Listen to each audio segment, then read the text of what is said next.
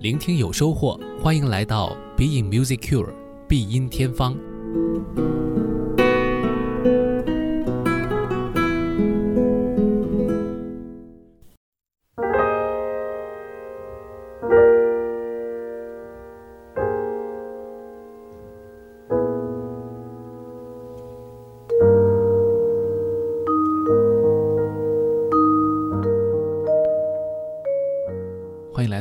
Music Cure，我是顾超。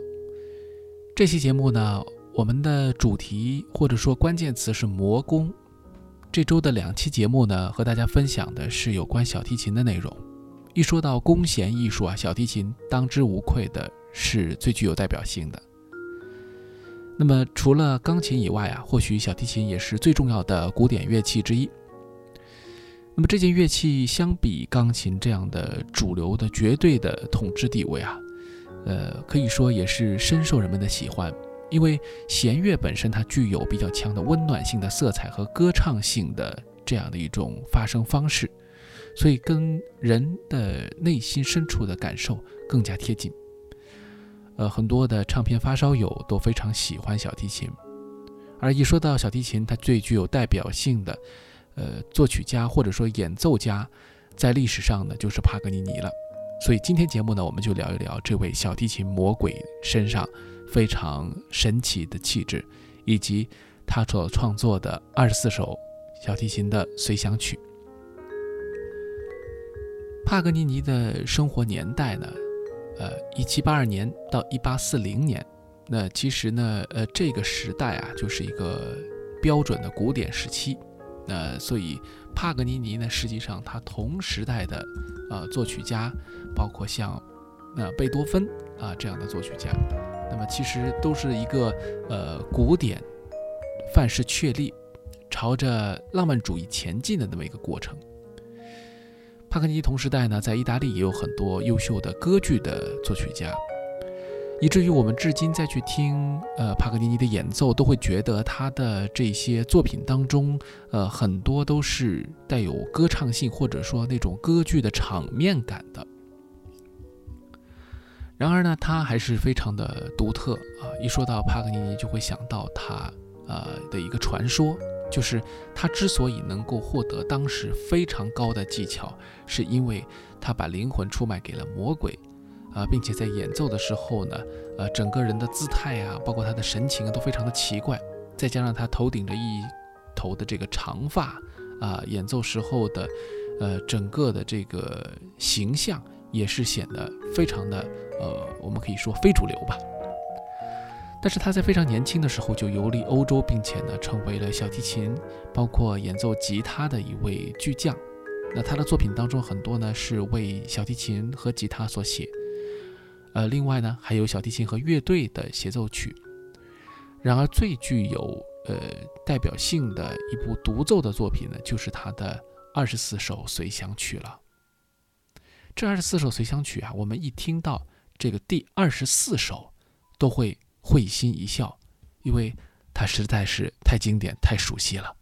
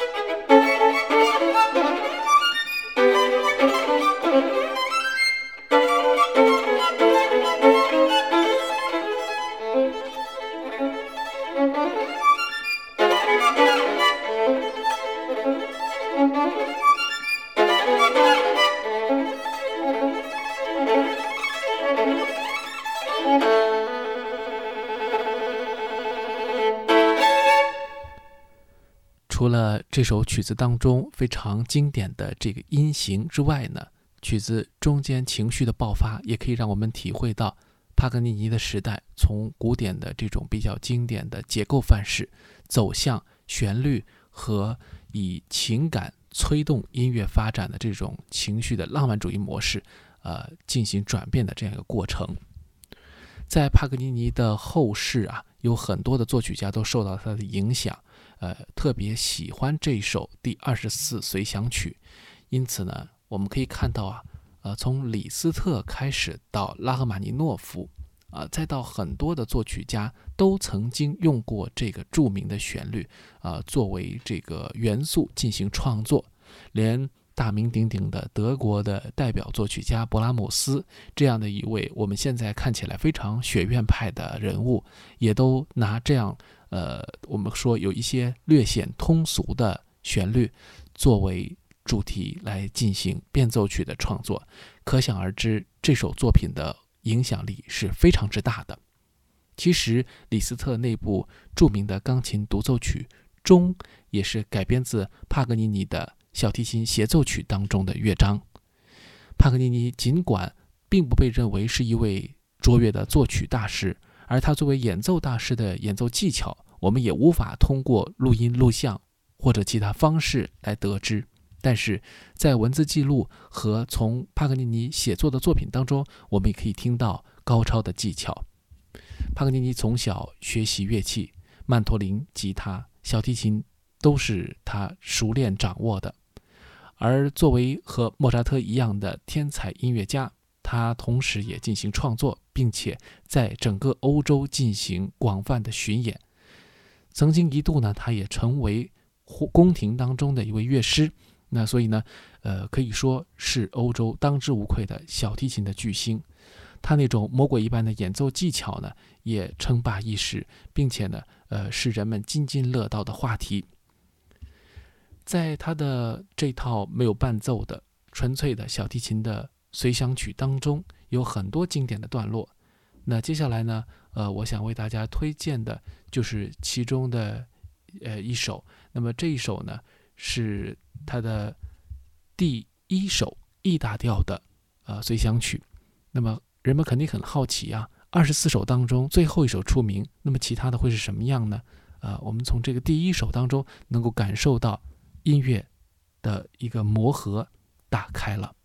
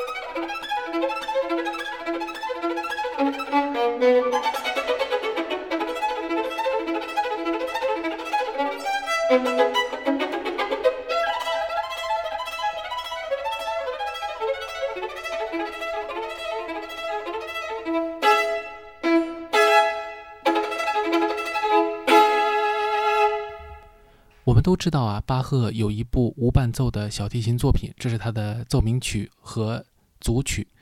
不过呢，其实除了巴赫之外，有很多作曲家都尝试写过无伴奏的小提琴作品。那其中呢，也包括许多帕格尼尼的意大利前辈们。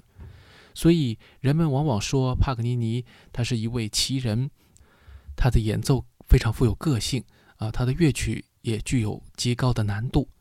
那甚至于有人认为啊，他是因为得了某种病症，所以才能够这样的去演奏。现在当然有很多人能够挑战这些作品，但依然帕格尼尼还是占据了一个技术的高点，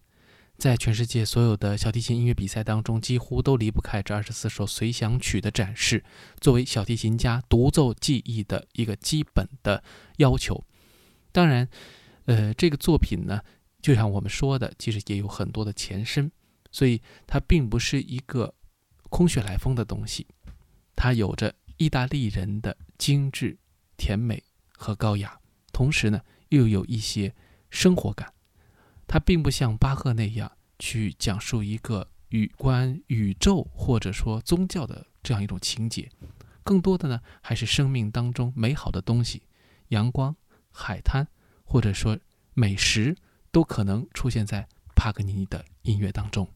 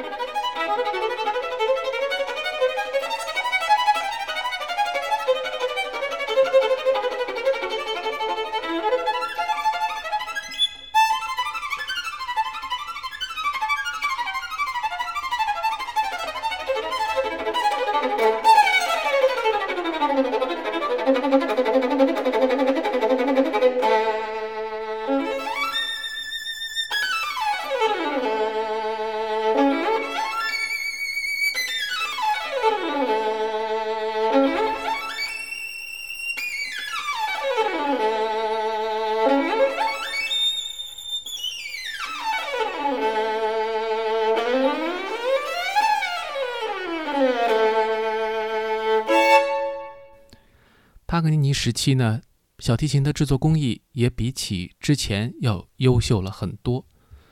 这些进步的小提琴制作者也给帕格尼尼带来非常多的灵感，比如著名的斯特拉迪瓦里和瓜奈里家族。帕格尼尼呢，拥有一把非常厉害的叫做大炮的呃乐器。那么这一把大炮呢，据说呢是能够。呃，发出非常响亮的轰鸣的声音，而制作工艺上也和当时的很多小提琴不同，挑战着非常高的难度要求。这把乐器呢，历经劫难，好几次呢都遭受毁坏。通过工匠们的重新的复原，能够使它基本保留原来的材料和结构。如今呢，这把琴呢是收藏在意大利的帕格尼尼的这个博物馆当中，而。每一届获得帕格尼尼小提琴比赛冠军的优胜者都可以拉响这把琴，在博物馆当中，在众人的见证之下奏响复原帕格尼尼的声音。